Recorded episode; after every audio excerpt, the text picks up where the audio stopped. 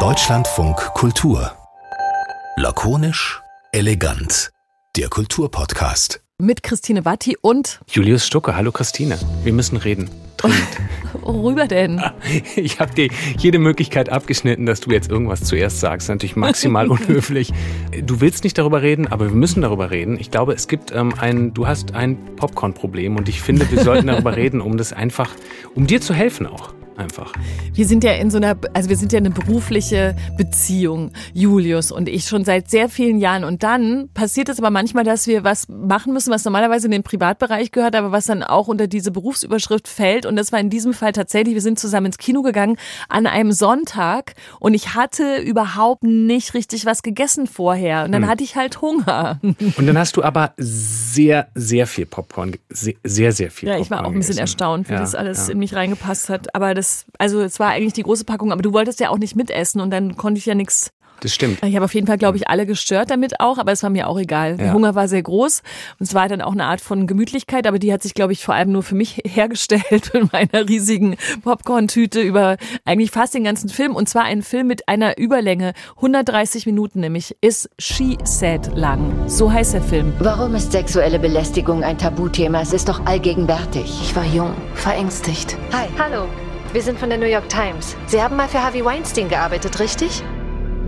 She Said erzählt die Geschichte der beiden Journalistinnen der New York Times, die die Enthüllungen um Harvey Weinstein recherchiert haben. Darüber haben die beiden ein Buch geschrieben und dieses Buch wurde verfilmt und zwar unter der Regie von Maria Schrader und dieser Film kommt am 8. Dezember in die Kinos. Gleichzeitig erscheint auch das Buch nochmal als Taschenbuchausgabe und das hat uns zur Frage geführt, nicht nur Popcorn im Kino eben genau nicht. Das tun wir wieder in Klammern und streichen es oder streichen es gleich erstmal durch, weil natürlich ist dieser Inhalt sehr ernsthaft und wenig zuckerig, sondern hat uns auch zur Frage geführt, was ist denn seitdem eigentlich passiert? Ich meine, die, äh, die Weinstein-Enthüllungen waren 2017, es gab die große Hashtag MeToo-Bewegung und deswegen dachten wir, wir brauchen Susanne als Filmkritikerin. Und Susanne Burg hat diesen Film Gott sei Dank ohne Popcorn gesehen und kann uns weißt das du doch gar nicht. Stimmt, würde ich nie tun, würde ich nie tun. Siehst nee. du, ich kenne es Ich musste aber auch lachen, so dass ihr sagt, äh, Überlänge, 130 Minuten. Das, ähm, der, der, ich finde, der Film, der aktuelle Film tendiert mehr so zu 220 Minuten. Aber egal.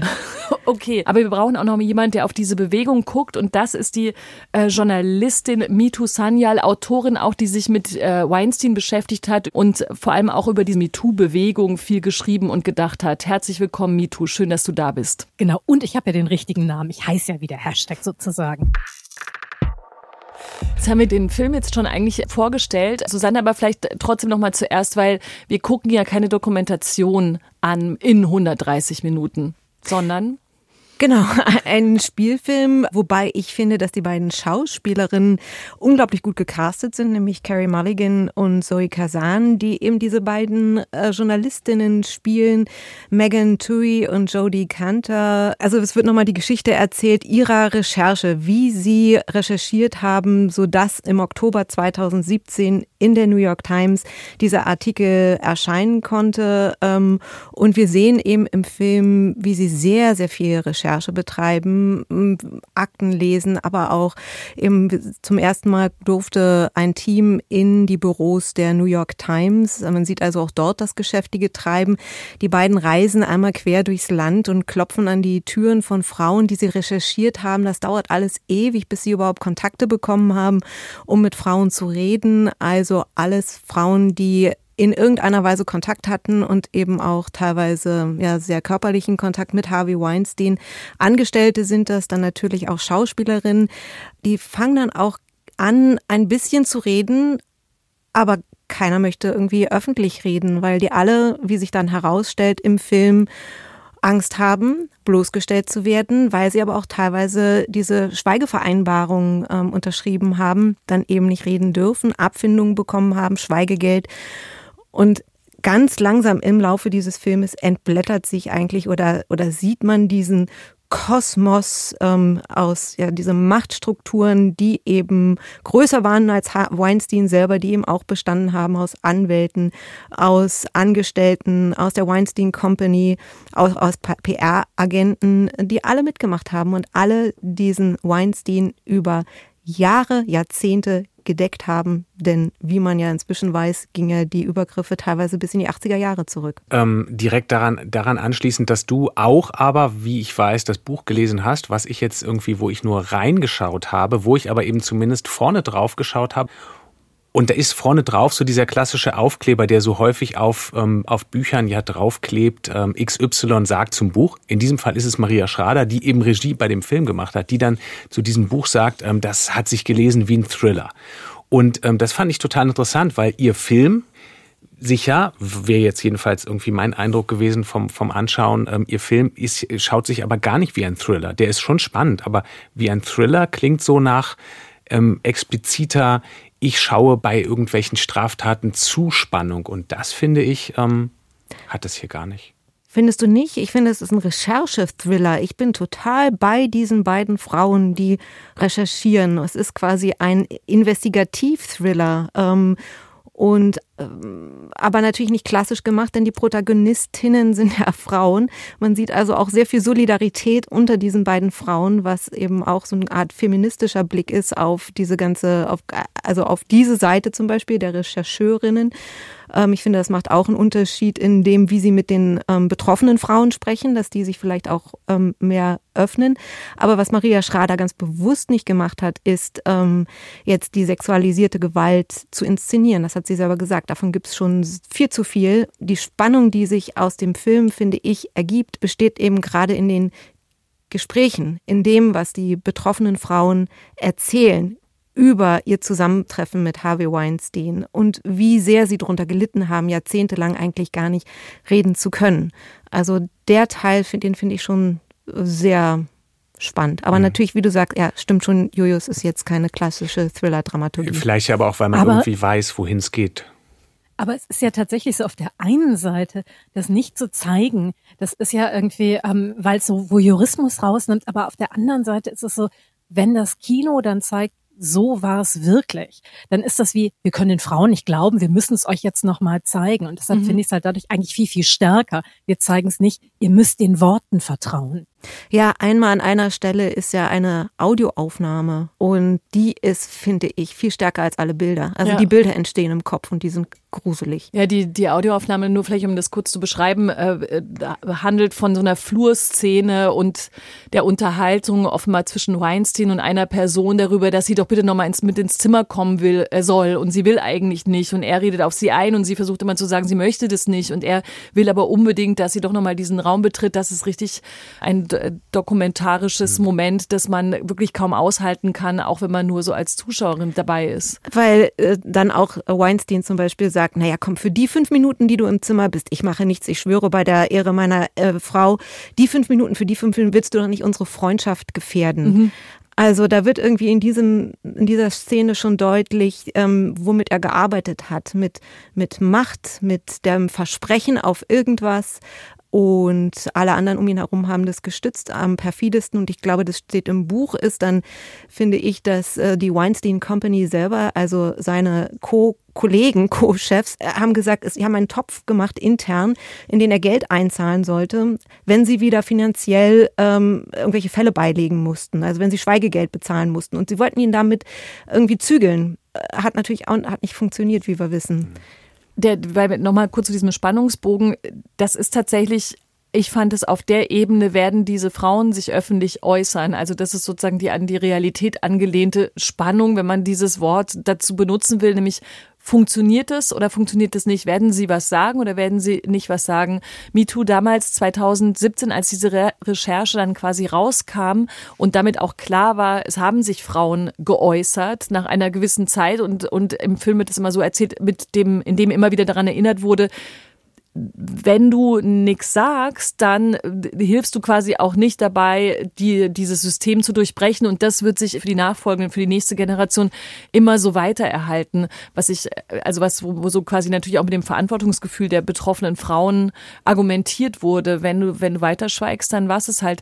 Weißt du das noch, 2017, ähm, als diese Recherche ans Licht kam, wie eindrücklich du die selber fandest, obwohl es natürlich die Recherche rund um einen großen Hollywood-Produzenten irgendwo in den USA war, wo es auch ganz andere juristische Klagemöglichkeiten gibt, die da natürlich auch reingespielt haben? Also es hat tatsächlich so ein bisschen das Paradigma verändert. Und irgendwie, die wurden ja immer die Schweigenbrecherinnen genannt, wo man auf der einen Seite denkt, alle reden die ganze Zeit darüber, dass natürlich sexualisierte Gewalt ganz, ganz schlimm ist.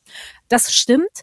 Aber die eigene Geschichte zu erzählen und in der Öffentlichkeit gehört zu werden und sich danach nicht aus der Öffentlichkeit herausziehen zu müssen. Das sind berühmte Frauen gewesen und die sind in der Öffentlichkeit geblieben, die sind weiter in Filmen geblieben und die sind nicht danach in dieses Stereotyp Opfer, dann ist dein Leben zu Ende gecastet worden.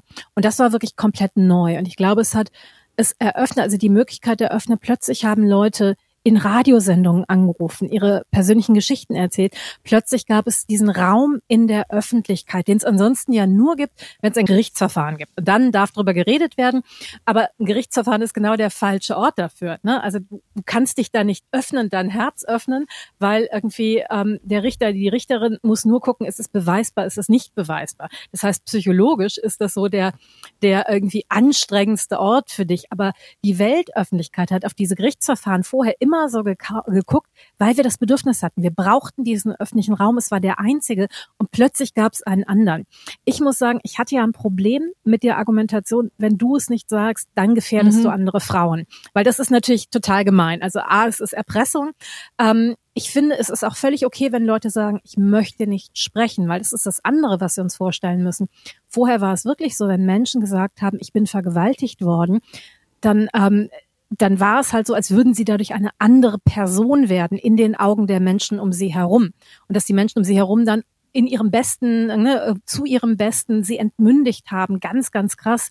Also äh, angefangen mit so Fällen wie Natascha Kampusch, als sie gesagt hat, ich bin kein Opfer, ich möchte nicht als Opfer behandelt werden, haben Leute die körperlich angegriffen, weil die damit nicht klarkamen. Du musst dich verhalten, wie ein richtiges Opfer sich zu verhalten hat.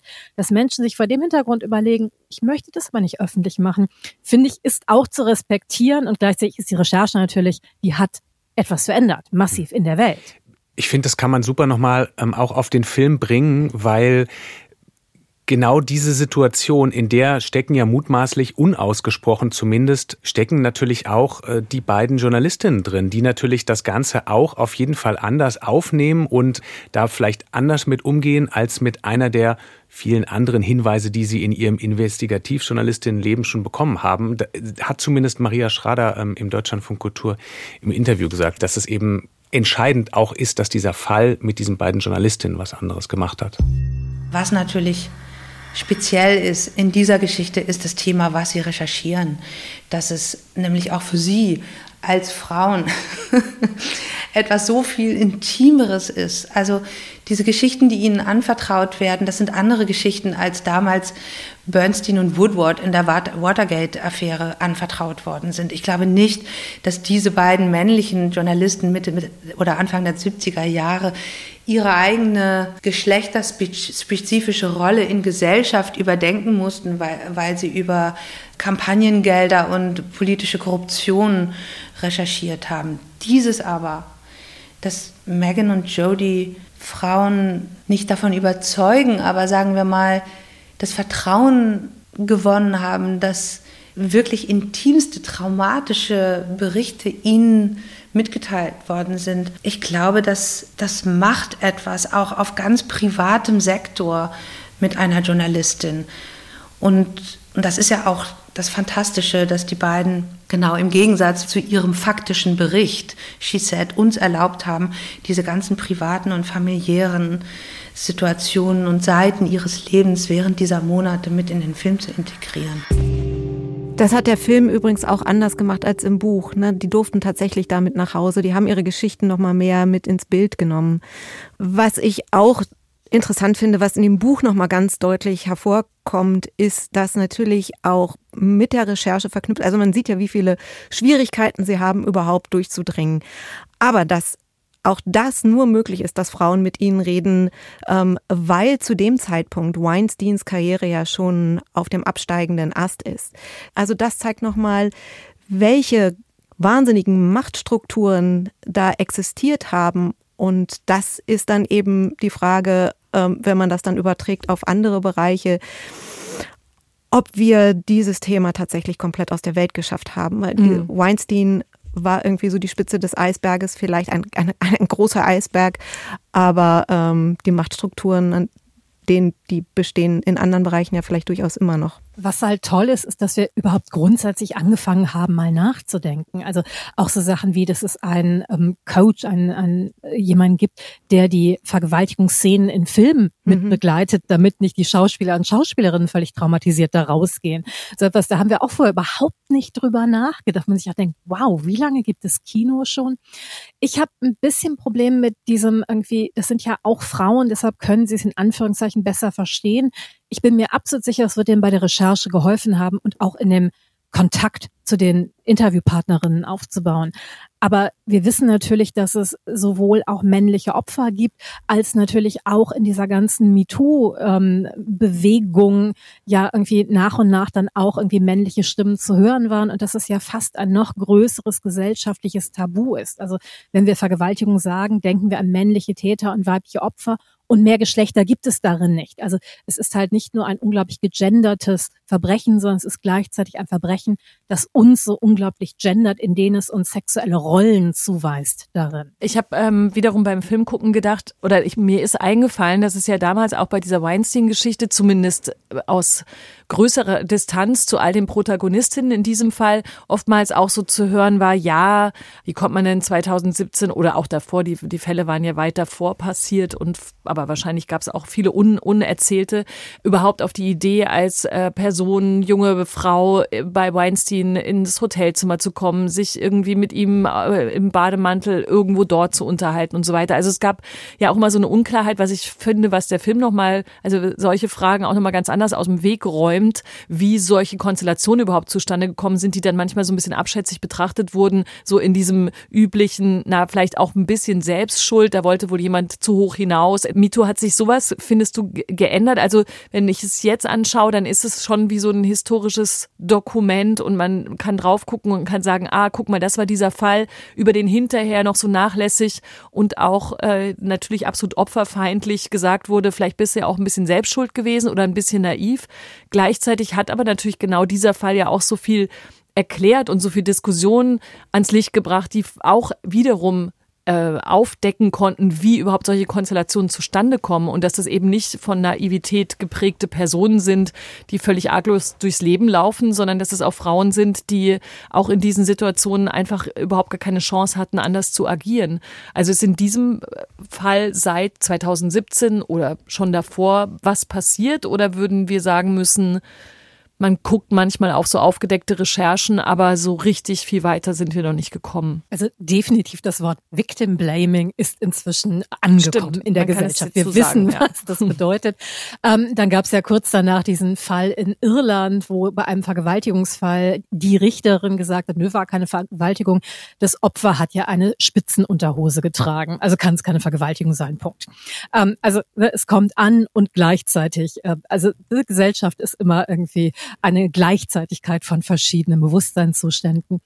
Ähm, ich glaube, wir haben ja das riesige Problem, dass wir immer noch nicht wirklich wissen, ah, wie machen wir Prävention? Dass wir in Deutschland danach gesessen haben, gesagt haben, okay, wir haben dann 2018 die Istanbul-Konvention ähm, ratifiziert und da ist ja drin geschrieben, wir müssen etwas zur Prävention machen und niemand weiß, wie geht das. Das heißt, wir haben gesagt, es gibt drei Stufen von Prävention. Die erste davor, die zweite danach und die dritte ganz viel später danach. Ähm, und dann haben, fangen wir bei Stufe zwei an. Das heißt, wir müssen tatsächlich ernsthaft darüber reden, wie kann Prävention viel, viel früher aussehen.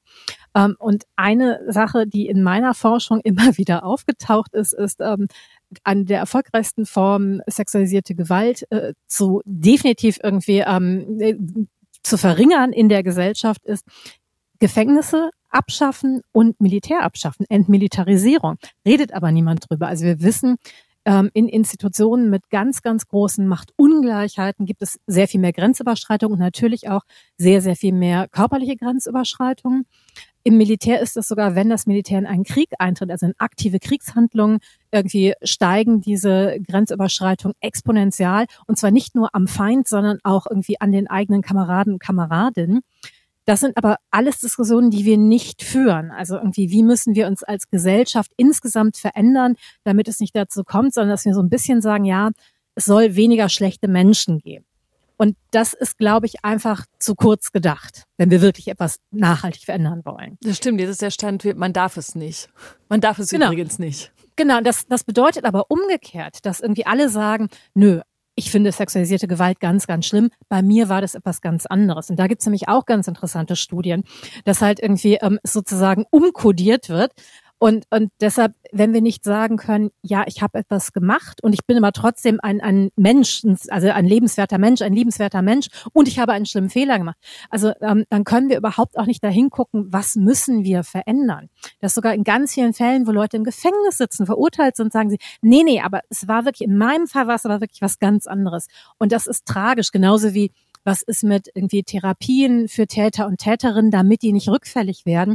Da haben wir ja fast wie Berührungsängste mit, weil irgendwie, jetzt sollen die Täter auch noch eine Therapie kriegen, jetzt kuscheln wir mit denen. So nein, das ist aktive Prävention, damit sie es eben nicht wieder machen. Und ähm, da haben wir ganz viel irgendwie, wo wir eigentlich als Gesellschaft nicht drüber nachdenken wollen, weil am allerliebsten wäre es uns ja, wenn die Harvey Weinsteins platzen würden und nicht mehr in der Welt existieren würden kurz nachgehakt zum Verständnis. Das heißt aber, ähm, würdest du sagen, es ist, es ist das, was du jetzt gerade beschrieben hast, und dann ist es auch noch zusätzlich eine weitere gesellschaftliche Ebene, die aber auf einem, wenn man so will, niedrigeren Level stattfindet, die wir auch angehen müssen, weil sozusagen auch jenseits der Probleme in Institutionen, der Probleme in Gefängnissen, der Probleme überall dort, wo große Machtunterschiede vorhanden sind, müssten wir doch aber auch gucken, was ist denn eigentlich in unserem Alltäglichen? Oder würdest du sagen, nee, nee, wir sollten erstmal diese anderen Bereiche genauer angucken? Ich glaube, es muss parallel passieren. Mhm. Also es gibt ganz viele Sachen irgendwie, dass wir wissen, wir müssen bei irgendwie Sexualerziehung anfangen. Ähm, und zwar nicht nur im Sinne von, dass Kinder lernen müssen, ich habe ein Recht darauf, Nein zu sagen, sondern dass Kinder auch lernen müssen, was ist eine positive Sexualität. Also nicht, dass ich mich mit denen hinsetze und das erkläre, sondern dass sie ein Recht darauf haben, ihren eigenen Körper zu erkunden und so weiter. Also wenn wir halt ähm, wissen, was wir wollen, ist es sehr viel leichter auch zu wissen, was wir nicht wollen. Ähm, und vor allem, wenn wir das in einem Kontext machen, irgendwie, wir können Leute zurückstoßen, die lieben uns weiterhin. Das sind aber alles Sachen, da habt ja dann die AfD und alle möglichen Elternverbände gesagt, so, das wollen wir überhaupt nicht in unseren Kindergärten und so weiter haben. Das heißt, das ist etwas, wo relativ viel Energie reingesteckt wurde und dann man direkt erstmal drei Schritte zurückgegangen ist. Das wäre extrem wichtig. Wir alle reden über Konsens. Ne? Wir müssen jetzt alle Konsenstrainings machen. De facto wissen wir gar nicht, was Konsens ist. Wir hätten gerne Konsens, wir wären gerne einer Meinung, aber wir wissen gar nicht, wie wir ihn herstellen sollen. Ich habe ganz viel Konsenstrainings gemacht und die Leute sitzen da und sagen, nee, nee, also ich will halt nur mit jemandem Sex haben, wenn der einer Meinung mit mir ist. Und dann fragt ihr, was macht ihr, wenn das nicht der Fall ist? Und alle so, äh, keine Ahnung. Und das ist so ein bisschen das in der Rhetorik von MeToo, die, als wäre alles klar. Ähm, als wäre alles gesellschaftlich klar und man müsste es nur umsetzen. Aber es gibt tatsächlich ganz viele Baustellen, die wir uns angucken müssen als Gesellschaft, dass wir halt ähm, nach wie vor irgendwie alle Sextipps sind halt so an Mädchen, irgendwie ähm, macht nicht den ersten Schritt, sagt nicht, was ihr wollt, ruft ihn nicht an, wenn ihr miteinander Sex hattet, wartet mindestens drei Tage, sonst denkt er, ihr seid zu leicht zu haben und an Jungs irgendwie, ihr müsst es mindestens dreimal probieren, sonst denkt sie, ihr seid ein Beta-Mail oder irgendein anderes Schimpfwort. Das sind ja Sexualtipps, die einfach Grenzüberschreitung begünstigen. Und da fängt es ja auch schon an. Ne? Das heißt, wir müssen sowohl den Bereich angucken, als auch den Bereich in unserer Gesellschaft. Irgendwie stell dich nicht so an, stell dich nicht so an. Aber in der Sexualität musst du plötzlich ganz klar kommunizieren können. Und da finde ich tatsächlich, sind wir der nächsten Generation etwas schuldig als Gesellschaft. Und so ein bisschen haben wir die Hoffnung, dass die das schon von selbst alleine irgendwie regeln. Das finde ich echt gut, was du, äh, was du sagst, MeToo, weil das nämlich tatsächlich auch meine Frage an den Filmer, wenn man jetzt von den filmischen äh, Eindrücken absieht, nämlich ist es was Historisches, man guckt es an, man hat jetzt gelernt, äh, Dinge besser auszusprechen, aber hat sich denn eigentlich wirklich irgendwas geändert? Die Botschaft aber, mit der die beiden Rechercheurinnen rausgehen, ist erstmal nur hier, das ist das, was wir erlebt haben. Ich weiß nicht, ist es im Buch anders? Also haben die einen Aufruf an die Gesellschaft? Nein, ein Aufruf nicht. Sie haben im dritten Teil geht es darum, Sie treffen nochmal etwa ein Dutzend der Informanten und Informantinnen und besprechen mit denen deren Auswirkungen auf ihr Leben. Also was hat das ähm, Aussagen für sie bedeutet? Und da sieht man eigentlich so, wie komplex die ganze Thematik ist und nicht einheitlich. Also Gwyneth Paltrow zum Beispiel stellt jetzt ihr Haus in Kalifornien zur Verfügung, sagt, dass sie beunruhigt ist über ihre unwissentliche Mitschuld an Weinsteins Strategie. Also Frauen sind häufig erschüttert, aber erleichtert, dass man ihnen zugehört hat. Einige haben finanzielle Probleme. Also ich glaube, man darf es aber gar nicht unterschätzen, was es bedeutet, öffentlich in dieser Form reden zu können. Und öffentlich meine ich jetzt halt in erster Linie in sozialen Medien und so weiter. Also das hat halt einen sozialen Raum geöffnet, den es vorher nicht gab. Und das ist für Heilung zum Beispiel total wichtig. Das heißt nicht, dass, dass das der einzige Weg zur Heilung ist, aber irgendwie, wenn es überhaupt nicht möglich ist, dann macht es Heilung extrem schwer. Und einfach zu sehen, das sind Leute, die finde ich trotzdem beeindruckend, die haben trotzdem ihr Leben weitergelebt. Also es sind ja alles keine tragischen Figuren. Genau, und vielleicht was ich vorhin schon sagte, Sie haben eben auch nochmal im Buch diese Machtstrukturen dargelegt. Und das ist ja das, was wir vielleicht auch weiterhin betrachten müssen, in jeder Form auch immer. Wie werden Unternehmen, wie sind die aufgestellt, ähm, um eben solche Strukturen gar nicht erst zu ermöglichen. Ne? Ja, im Film gibt es ja auch diese Szenen, wo natürlich dann der, ich weiß gar nicht mehr, der Finanzmensch aus diesem äh, Harvey Weinstein-Komplex anfängt zu reden, der dann irgendwann sagt, er war ja, der dann über diese Ausgleichszahlungen spricht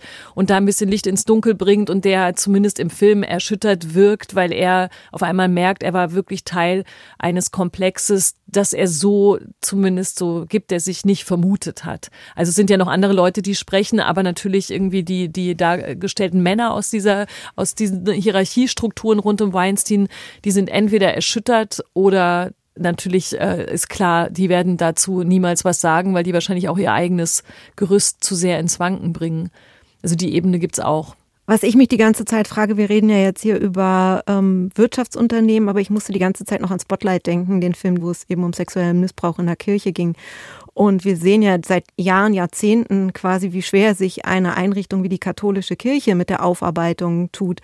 Und ähm, also ob uns das wirklich Hoffnung gibt, dass die diese Machtstrukturen sich irgendwie so umbauen lassen, ähm, da habe ich so ein bisschen meine Zweifel. Was sagst du, MeToo? Also gerade durch so Trainings, wie du sie machst oder wo man auf, auf einer anderen Ebene in der Gesellschaft mal ansetzt mit den Fragen, die man sich stellen kann, bevor man in diesen Strukturen landet? Naja, also was, was halt schon so ist, ist das Gemeine an Konsens ist halt irgendwie, ähm, am besten ist es dafür, wenn beide ähnlich viel Macht haben und irgendwie prekärer Arbeitsbedingungen sind. Also diese, diese kirchlichen Strukturen, gerade die, diese Erziehungs irgendwie Heime und so weiter, ähm, da gab es ja massive Machtunterschiede und Macht und Machtmissbrauch irgendwie ähm, liegen häufig sehr, sehr nah beieinander.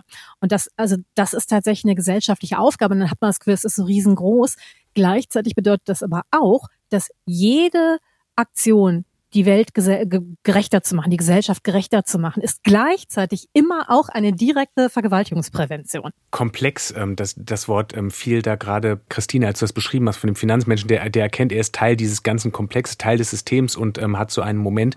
Ich glaube, da wird ja auch irgendwie aus dem konkreten Filmbeispiel Weinstein ja auch im Ideal nicht bei allen gleichzeitig, aber Stück für Stück vielleicht bei manchen ähm, auch das größere Bild, weil irgendwie wir dann vielleicht ja auch alle erkennen, dass wir in unterschiedlichen handelnden Rollen, aber irgendwie alle Teil dieses gesamten Komplexes sind, der halt dieses gesellschaftliche, diesen gesellschaftlichen Boden eben dafür weiter aufrecht hat, dass es Dinge geben kann, wo man dann sich vielleicht irgendwann fragt, okay, ja, vielleicht sollten wir dies und jenes, was wir einfach so hingenommen und verschwiegen haben, mal hinterfragen. Also würde ich persönlich jedenfalls sagen, es ja auch so eine Momente gegeben hat, wo man dann eben vor fünf Jahren dagestanden hat und gedacht hat, ja, also ähm, wir waren da halt vielleicht sehr viele von uns Teil eines Komplexes. Und da kann ein Film ja unter anderem auch ein bisschen Aufklärung betreiben und ein Film äh, einen Dienst leisten, indem er Bilder vielleicht auch nicht wiederholt, die in der Vergangenheit in der Filmgeschichte gerne mal in Film produziert wurden. Ja. Also sexueller Gewalt, die eben da auch ähm, häufig dargestellt wurden. Und die Tatsache, dass es zwei Frauen waren, die diese Recherche gemacht haben, im wirklichen Leben auch zwei Frauen waren, zeigt halt auch, du musst nicht warten, bis dich irgendwie der Mann rettet. Und du kannst vor allem mit so einem Film und mit der Recherche so eine ganze Jury äh, auf jeden Fall richtig nochmal durcheinander bringen, weil nämlich, und das kann auch der Film, also um das so kulturpodcastig zu sagen, ein Kulturprodukt kann dafür sorgen, dass es zumindest als gefährlich angesehen wird, das in einem laufenden, in laufenden Prozessen zu gucken. Das hat nämlich Maria Schrader noch erzählt. Weinstein hat ja selbst vor vielen Wochen schon darum gebeten, dass diese Verhandlung vertagt wird, also ähm, und nicht gleichzeitig mit dem Film stattfindet. Jetzt hat die Richterin die Jurymitglieder aufgefordert, den Trailer nicht zu sehen, was ich irgendwie seltsam finde. Das ist wie so eine kindliche Reaktion. Also wenn ich etwas nicht sehen soll, dann will ich natürlich, ist meine Neugier geweckt. Ich weiß auch gar nicht, wie das überprüft werden kann, dass die den Trailer nicht sehen. Guter Tipp oder nicht so guter Tipp? Was meint ihr von der Richterin? Absurd. Ich würde jetzt sehr gerne sagen, der Film hatte einen unglaublichen Einfluss. Ich habe leider gehört, dass er in den USA gar nicht so richtig gut läuft. Auch wegen, weil er mit Weinstein vermarktet wurde. Ich habe gehört, hätte man ihn eher wie die Unbestechlichen, wo es um die Watergate-Affäre geht, vermarktet, dann wären vielleicht mehr Leute reingegangen. Ach, das ist aber jetzt wirklich auch ein bisschen betrüblich. Ich, da, ich wollte jetzt nicht Wasser in Wein gießen, Ja. aber Ja, oder vielleicht fast eher schön. So, Ja. Wir wollen uns Weinstein gar nicht anschauen. Stimmt. Ja, und genau. Oder wir wissen doch schon alles oder wir haben uns unsere Meinung dazu schon gebildet. Wir müssen uns das nicht nochmal anschauen. Wir haben ja alle die Recherche gelesen. Weinstein ist im Gefängnis oder halt demnächst wieder vor Gericht oder ein bisschen mit Fußfessel unterwegs, egal. Vielleicht hier ist abgehakt auf eine Art, oder? In den USA war es einfach ein, eine, ein Dauerbrenner, ne? also mehr als hier. Deswegen, äh, na, hier bitte alle ansehen, das ist ein super Film. Ja, MeToo könnten wir auch an dieser Stelle sagen, gut, wenn du sagst, wir wollen das alle gar nicht mehr sehen, stimmt, vielleicht drücken wir jetzt auch nicht auf Speichern, sondern auf Löschen einfach gleich. Dieses Podcast auch? Ja, genau. Nein, ich lösche das nicht. Naja, und weil Weinstein ja irgendwie immer noch mal so den, den Monster-Mythos be Genau. befeuert.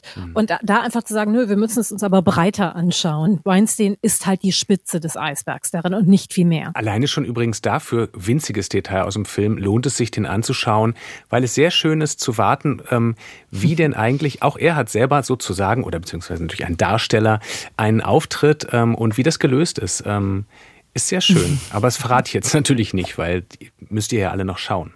Solltet ihr. Das stimmt, aber da kann ich gleich dazu sagen, ich fand es fast, da, da habe ich kurz gesagt, fast äh, komödiantisch, als das Weinstein-Double in die Redaktionsräume der New York Times geführt wurde und man ihn natürlich nur von hinten gesehen hat und sie einfach jemanden gefunden haben, der dafür herhalten musste, diese bisschen gedrungene, aber ähm, riesige, massige äh, Figur von Weinstein zu inszenieren. mehr Platz sollte er aber, glaube ich, auch nicht ähm, bildlich bekommen. Guckt euch den Film an, wenn ihr Interesse habt, der nochmal die Details dieser Recherche aufrollt, der New York Times. Und für alle weiteren Gedanken, wozu das führen kann, was man sich sonst noch so gesellschaftlich fragen müsste, um nicht nur empört oder getroffen zu sein, habt ihr hoffentlich hier so ein paar Anregungen gefunden, nämlich von Susanne Burg und von Mito Sanyal. Vielen Dank, dass ihr beide heute Gäste in Lakonisch Elegant wart. Vielen Dank. Sehr gerne. Danke an euch. Danke, Julius Stucke. Danke, Christine Watti. Das nächste Mal kannst du das Popcorn aber übrigens dann auch bezahlen, würde ich sagen. Mehr von Deutschlandfunk Kultur hören Sie auch in unserer App. Der DLF Audiothek. Jetzt kostenfrei herunterladen für Android und iOS.